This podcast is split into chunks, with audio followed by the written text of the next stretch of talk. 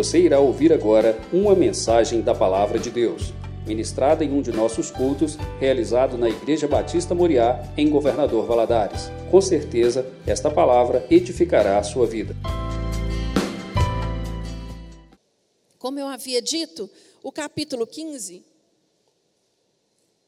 nós temos aqui três exemplos que Jesus vai usar da vida cotidiana daquele povo. Ele, aquilo fazia parte do povo, da história, do convívio do povo. E o Senhor pega estes três exemplos para ministrar na vida dos discípulos o amor que Deus tem pelo seu filho, o cuidado que ele tem para com os seus filhos. E aqui Jesus usa estes exemplos e vai ensinar alguns princípios a estes homens. E eu gostaria de estar meditando com vocês nesta noite, estudando esta palavra, né, e, e, e, pensando no que compartilhar com vocês. O Senhor falou muito ao meu coração sobre as nossas decisões. As nossas decisões, elas determinam o nosso futuro. Você concorda comigo? As escolhas que eu fiz ontem determinam as circunstâncias de hoje, determinam as situações as quais eu estou vivenciando hoje. E aqui nós encontramos alguém que toma uma decisão, que toma uma atitude. Quando eu paro para pensar em decisão, em escolha, você consegue olhar para você e pensar qual foi a sua melhor decisão que você tomou? Quando você olha para trás, qual foi a, a, a, melhor decisão? A decisão que você estava inspirado no dia que você tomou ela. Uma decisão profissional, uma decisão de negócio, uma decisão de mudança. Eu não estou aqui querendo chamar a sua atenção por uma decisão espiritual, porque a sua decisão por Jesus, nada na sua vida se compara a isso. Viu, meu irmão? É a melhor a mais importante, é a maior decisão que um homem e uma mulher pode tomar. Eu estou falando das decisões do dia a dia, do seu cotidiano. As grandes decisões. Talvez você que está casado com seu cônjuge aqui, você olha para ele, olha para ele e fala: "Minha maior decisão foi ter escolhido foi ter escolhido esse meu cônjuge, foi ter escolhido a minha esposa. Mas também nós temos aquelas decisões erradas que tomamos na vida, não temos? Ou será que aqui ninguém nunca tomou uma decisão errada? Nunca fez uma escolha errada? Qual é aquela top da top? Você consegue lembrar aquela pior decisão que você olha para trás e fala assim: meu Deus, onde eu estava com a cabeça? quando eu tomei essa decisão? Em que, que eu estava pensando quando eu fiz isso? Irmãos,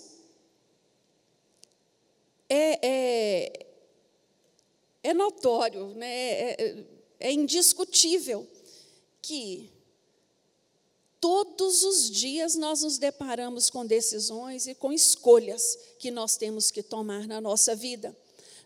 Às vezes, escolhas simples, às vezes escolhas mais complexas, mas todos os dias tomamos decisões.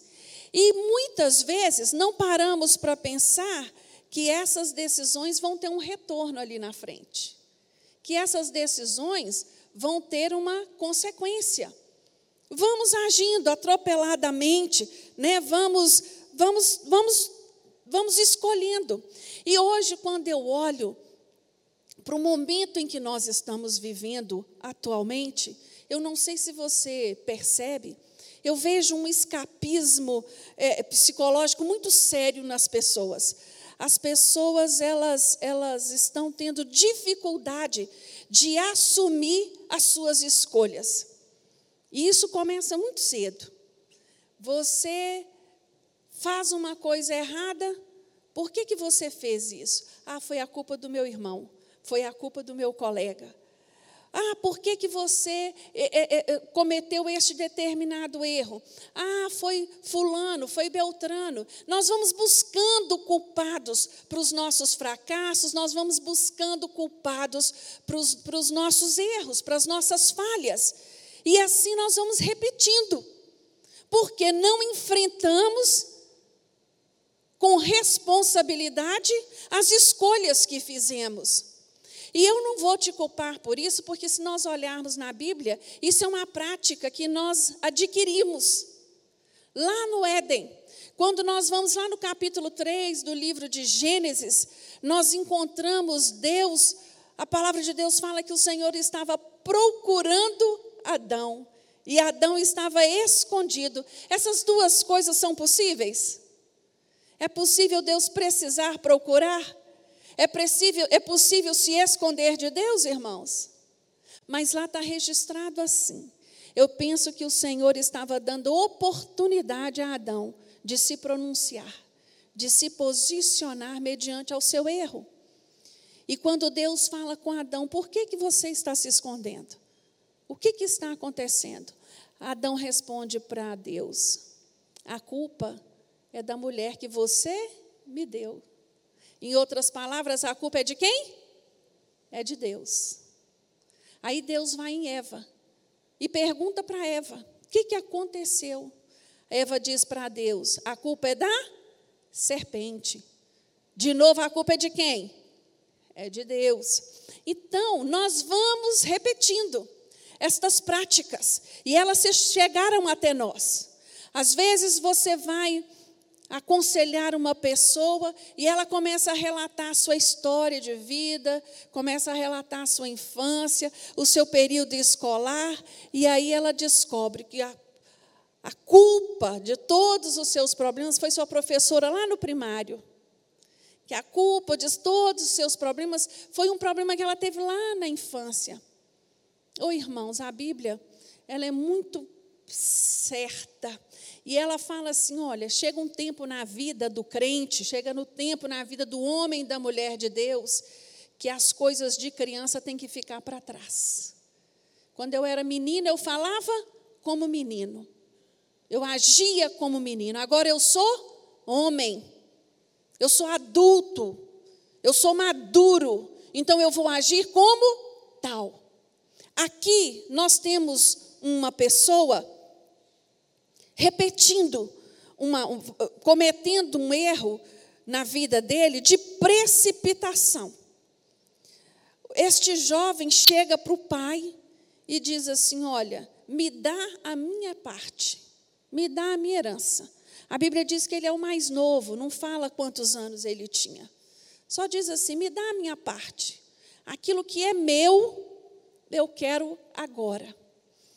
E eu tenho assim, quando eu fico pensando na vida deste rapaz, quando eu olho para o cenário, porque o cenário dessa história nós só vamos reconhecer no final. Na hora que o pai o recebe. É só no final que nós entendemos em que ambiente esse rapaz vivia. Um ambiente de amor, um ambiente de segurança, um ambiente onde havia o aconchego da família, do lar, não é? Um ambiente onde as pessoas parecem estar satisfeitas, porque ele vai declarar isso. Na casa do meu pai, os empregados, os servos, eles são fartos. E aí, este homem, por uma insatisfação na alma, decide sair daquele ambiente. E a minha pergunta hoje é: o que levou a esse rapaz a pedir aquilo que os seus bens, a pedir a sua herança antes do tempo? O que levou esse rapaz a sair da casa do seu pai, a ir para um lugar tão distante? O que levou esse rapaz a desperdiçar tudo aquilo que o seu pai havia dado. Irmãos, quando nós lemos assim corridamente um texto, nós não percebemos as entrelinhas. Quando eu olho para essa história, a resposta que eu tenho para estas perguntas é que este rapaz havia se enamorado do mundo sutilmente. Ele estava olhando para as coisas de fora e elas estavam chamando a sua atenção. E sutilmente ele foi envolvido por estas coisas. Porque isso não acontece de uma hora para outra. E ele foi se deixando levar e se distanciar da casa do Pai. Trazendo esse distanciamento para nós cristãos nos dias de hoje. Quantos de nós estamos vivendo enamorados com o mundo lá fora? Estamos no sentido atraídos pelas coisas do mundo. E quando menos percebemos, estamos totalmente envolvidos e atolados nas escolhas erradas que fazemos. Este rapaz, ele foi um tolo, ele foi um precipitado. E ele pagou um preço muito alto por isso, porque a nossa a Bíblia diz que um abismo chama outro abismo. Depois de uma decisão errada, vem assim uma avalanche de decisões erradas. Uma vai indo atrás da outra. Todas as vezes que eu decido flertar com o pecado, porque sou eu que decido, eu decido flertar com o pecado. Ah, meu irmão, te prepara, porque o buraco é fundo vai ser é um abismo, é uma ladeira abaixo. E vai vindo uma decisão errada atrás da outra. Porque a Bíblia nos testifica dessa forma. Esse rapaz se encontrava num estado deplorável. A minha Bíblia diz que ele, neste momento de dificuldade, depois de ter perdido tudo, de estar passando por fome, ele vai buscar ajuda. E a ajuda que ele vai encontrar é cuidar de porcos. E eu não sei se sua Bíblia diz isso, mas a minha diz que ele desejava comer a comida do porco. Ele desejava. Eu não consigo imaginar um estado de decadência maior do que esse. E ali naquele momento, a palavra de Deus nos diz no versículo 17 que este jovem caiu em si. Como eu amo esta expressão. Então, caindo em si. O que, que significa isso? Que, que significa cair em si? Na sua, é, é, é, é na sua, na sua totalidade. Meus queridos, este homem olhou para ele mesmo e entendeu qual era a sua situação na realidade. Ele fez uma avaliação honesta dele mesmo, sem preconceito, sem desculpas, sem, sem pro, pro, procurar culpados. Ele olhou para si e entendeu qual era a sua situação. E o que eu acho lindo neste texto é que ele não só caiu em si, entendendo qual era a sua situação, ele tomou uma decisão. Ele tomou uma decisão. Esse rapaz poderia ter escolhido ficar ali, se remoendo no remorso, sofrendo de arrependimento pelos erros que cometeu, pelas más escolhas e pelo orgulho não conseguir voltar. Ele poderia ter feito inúmeras opções, mas ele tomou a decisão mais acertada da vida dele. Eu vou voltar lá atrás. Eu vou voltar lá na casa do meu pai. Eu vou voltar lá e vou pedir perdão. Eu sei que eu não sou digno de ser recebido como filho novamente, mas eu vou pedir a Ele que me perdoe e que me receba como um seu empregado. O que Ele fizer por mim, eu vou ser grato a Ele. Irmãos, as nossas decisões, elas definem o nosso futuro. Às vezes, não somos capazes de reconhecer as nossas falhas. Não somos capazes não somos capazes de reconhecer que estamos caminhando num caminho errado. Não somos capazes de reconhecer que estamos envolvidos com amizade errada. Não somos capazes de reconhecer que estamos dando ouvido a vozes contrárias. Não somos capazes, não queremos, não queremos reconhecer. E nos precipitamos e nos precipitamos. Foi o que aconteceu com este rapaz. A minha Bíblia não diz isso, mas eu posso imaginar o quanto esse pai deve ter tentado tirar esse filho de cabeça dessa decisão. Quanto esse pai deve ter dito para esse filho: não faça isso, você vai se arrepender. Agora não é a hora. Espera mais um tempo. Não é assim, pais, que nós fazemos com os nossos filhos? Mas não, eu sei de mim. Eu sei o que eu estou fazendo. E esse rapaz toma, depois de inúmeras decisões erradas, depois de compreender tudo que ele fez de errado, depois de se afundar numa pocilga, ele toma a decisão de ir encontrar com seu pai, de voltar para a casa do pai, de visualizar uma outra oportunidade. Irmãos, o que, que Jesus estava ensinando para os discípulos ali naquele momento? Que Deus é o único capaz de escrever uma nova história para a vida do homem e da mulher. Ele é o único que nos dá a segunda chance. Todas as vezes que nós decidirmos por Jesus, ele vai nos dar uma segunda chance.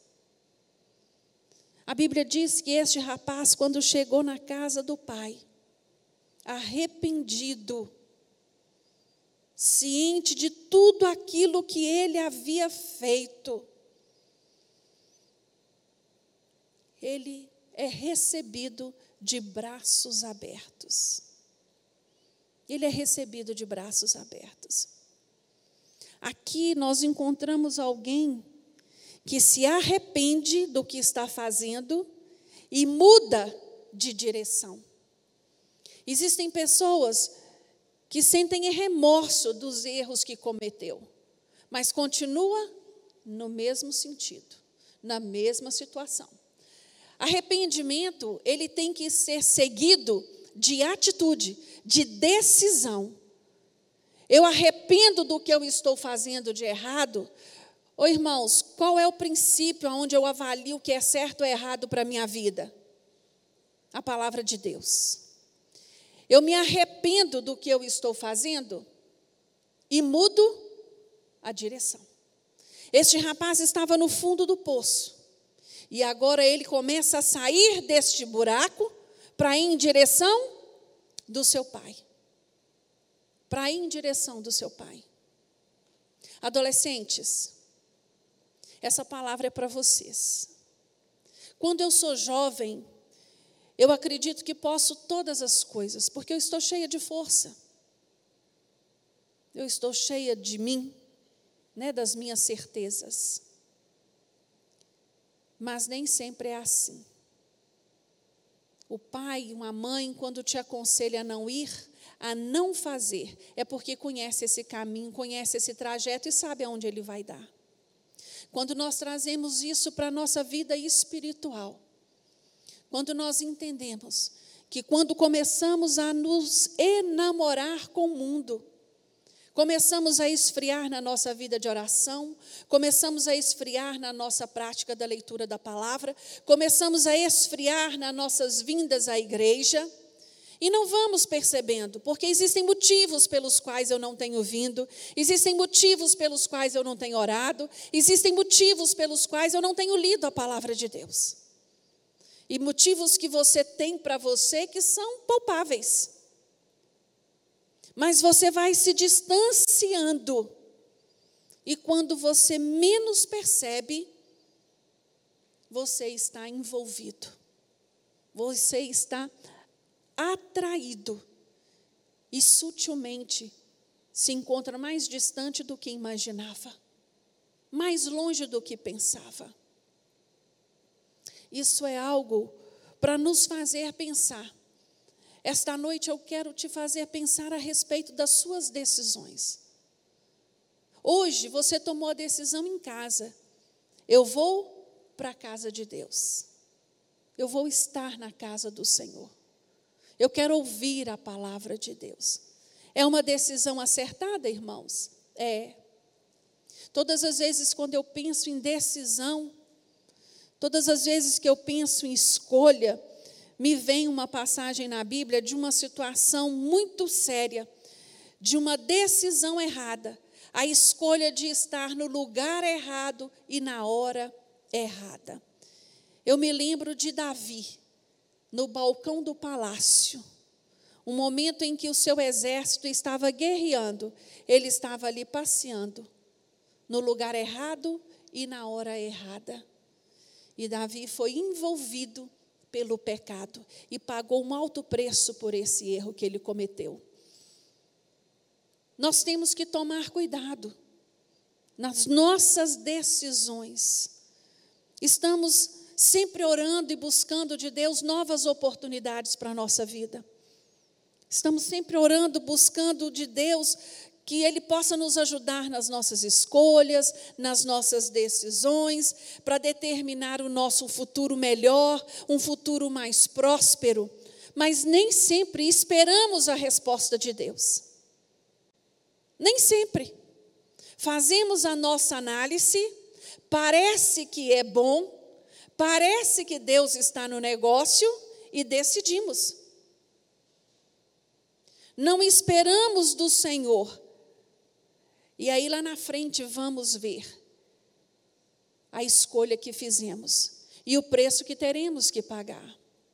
Hoje à noite, irmãos, hoje é noite de decidir, decidir ter relacionamento com Deus. Hoje é noite de decidir fazer diferente. Hoje é noite de decidir fazer melhor. Hoje é noite de decidir por Jesus. Hoje é noite de decidir. Eu agora, a partir de hoje, as minhas decisões são pautadas pela palavra de Deus. Não se deixe enganar. Porque o Senhor, Ele não muda. Ele é o mesmo. E o Senhor, Ele preza por aquele que obedece a sua palavra. É isso que ele espera de cada um dos seus filhos. Obediência. Obediência nos seus princípios. Uma vida de obediência que testemunhe o evangelho de Cristo. Não pense você que o Senhor espere que você viva uma vida mais ou menos. Decida por fazer diferente. Se você tem vivido até aqui, meu irmão, minha irmã, uma vida mais ou menos, decida se comprometer com o Senhor. Dê lugar a Ele para trabalhar na sua vida. Não espere a última hora para decidir isso. Talvez você nem tenha tempo para isso. O tempo é hoje. O momento é agora. O Espírito Santo de Deus está falando conosco. Decida hoje. Para de buscar justificativas, para de brincar de ser crente. Posicione-se hoje. Não espere a sua vida desandar como desandou deste rapaz por uma, mal, uma má escolha que ele fez. Este rapaz teve a oportunidade de voltar, mas muitos não têm tido. O inimigo da nossa alma, ele não brinca. Ele tem um objetivo específico. Não é tempo, não é momento de brincarmos. É momento de decidirmos pelo Senhor. Eu queria te convidar a ficar de pé agora. O grupo de louvor vai estar cantando um louvor. Este, este louvor, ele faz menção a uma passagem da Bíblia que está lá no capítulo 19 de Lucas. Fala de um homem que decidiu ver Jesus. Ele decidiu encontrar Jesus. E ele vai pela estrada aonde Jesus ia passar. Só que este homem, quando ele olha para si, quando ele olha para a sua situação, ele tinha uma pequena estatura e Jesus estava cercado de uma multidão. E ele viu o primeiro obstáculo à sua frente. Eu não vou conseguir vê-lo. Então ele corre. Ele corre pelo caminho onde Jesus iria passar, sobe numa árvore e fica ali esperando. A única coisa que este homem queria, irmãos, era ver Jesus. A decisão que ele havia tomado por antecipação foi essa, a de ver Jesus. Mas quando Jesus passa por aquele caminho, Jesus o encontra. Jesus o chama pelo seu nome. Manda que ele desça da árvore e fala com ele: Eu vou para sua casa hoje. Eu vou para sua casa com você. Meus queridos, o que eu quero te dizer com base nesta passagem, todas as vezes que você decidir por Jesus, saiba que você vai ser surpreendido por Ele. Quando eu me decido por Jesus, Ele faz muito mais aquilo que eu estou pedindo ou pensando. Este homem, ele só queria ver Jesus. Em nenhum momento ele conseguia conceber a possibilidade de Jesus ir à sua casa, de Jesus saber quem ele era. Mas eu quero te dizer nesta noite: você não precisa subir em árvore, você não precisa correr para um caminho. O Senhor está aqui nesta noite. Se apresente a Ele. Fala para Ele o quanto você necessita dele na sua vida. Abre o seu coração a Ele nesta noite. Se despoje de todo o seu orgulho. Este homem tinha motivos para não se colocar naquela posição. Ele era um homem rico e ele era baixinho. A Bíblia diz que a multidão começou a, a murmurar, a, a falar. Eu imagino o quanto eles devem ter dito ali, vendo assim, eu não acredito que ele se prestou a esse papel. Não se preocupe com a multidão, meu querido.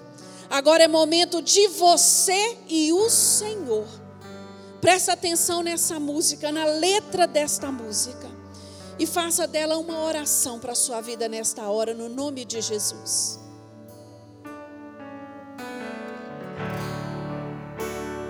Como Zaqueu, subir o mais alto que eu puder.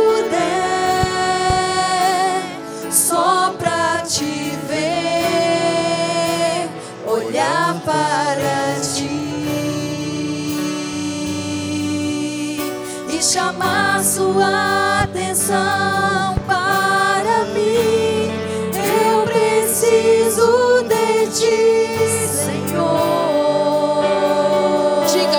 Senhor o quanto você precisa Eu dele nessa noite, meu irmão. de ti, ó Pai. Sou pequeno demais, me dá tua paz. Largo tudo pra te seguir.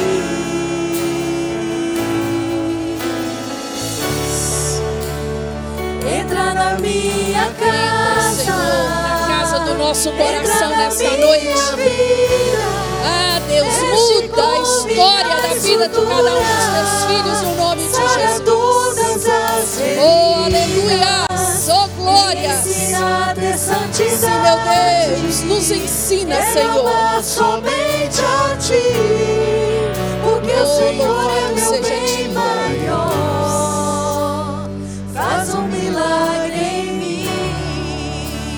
Vamos fechar o corredor. Vamos dar as mãos um ao outro. E vamos juntos clamar pela mudança da nossa vida nesta noite.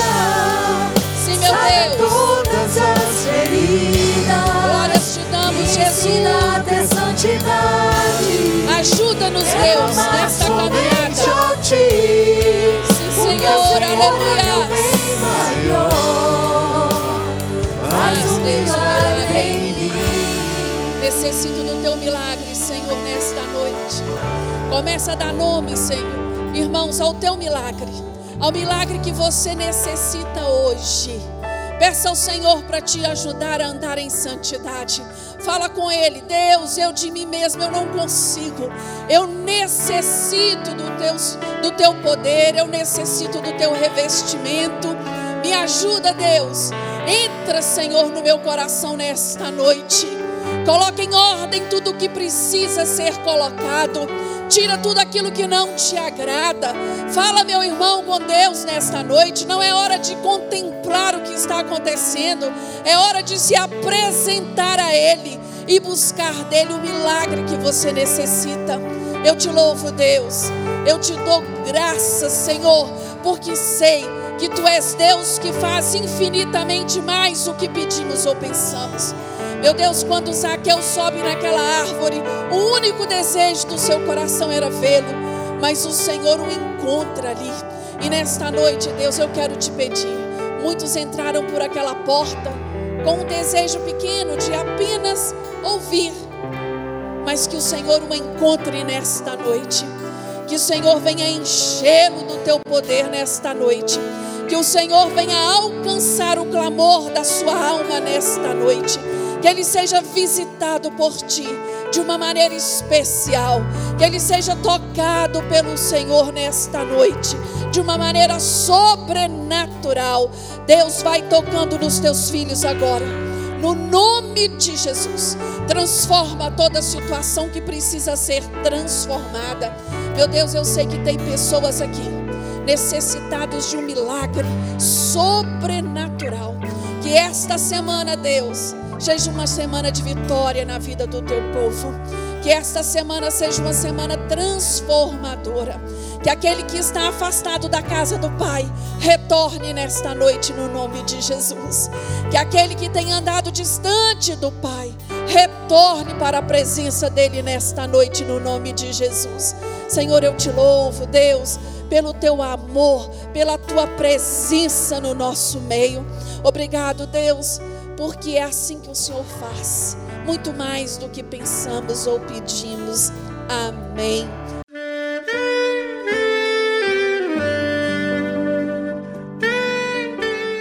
Querido amigo, Deus se interessa por você. Ele conhece as circunstâncias atuais da sua vida. Não hesite em buscá-lo. Em Jeremias 33, versículo 3, ele nos diz: Clama a mim e responder-te-ei, e anunciar-te-ei coisas grandes e ocultas que não sabes. Esperamos que a mensagem ouvida tenha falado ao seu coração e que você e sua família sejam abençoados pelo Senhor Jesus.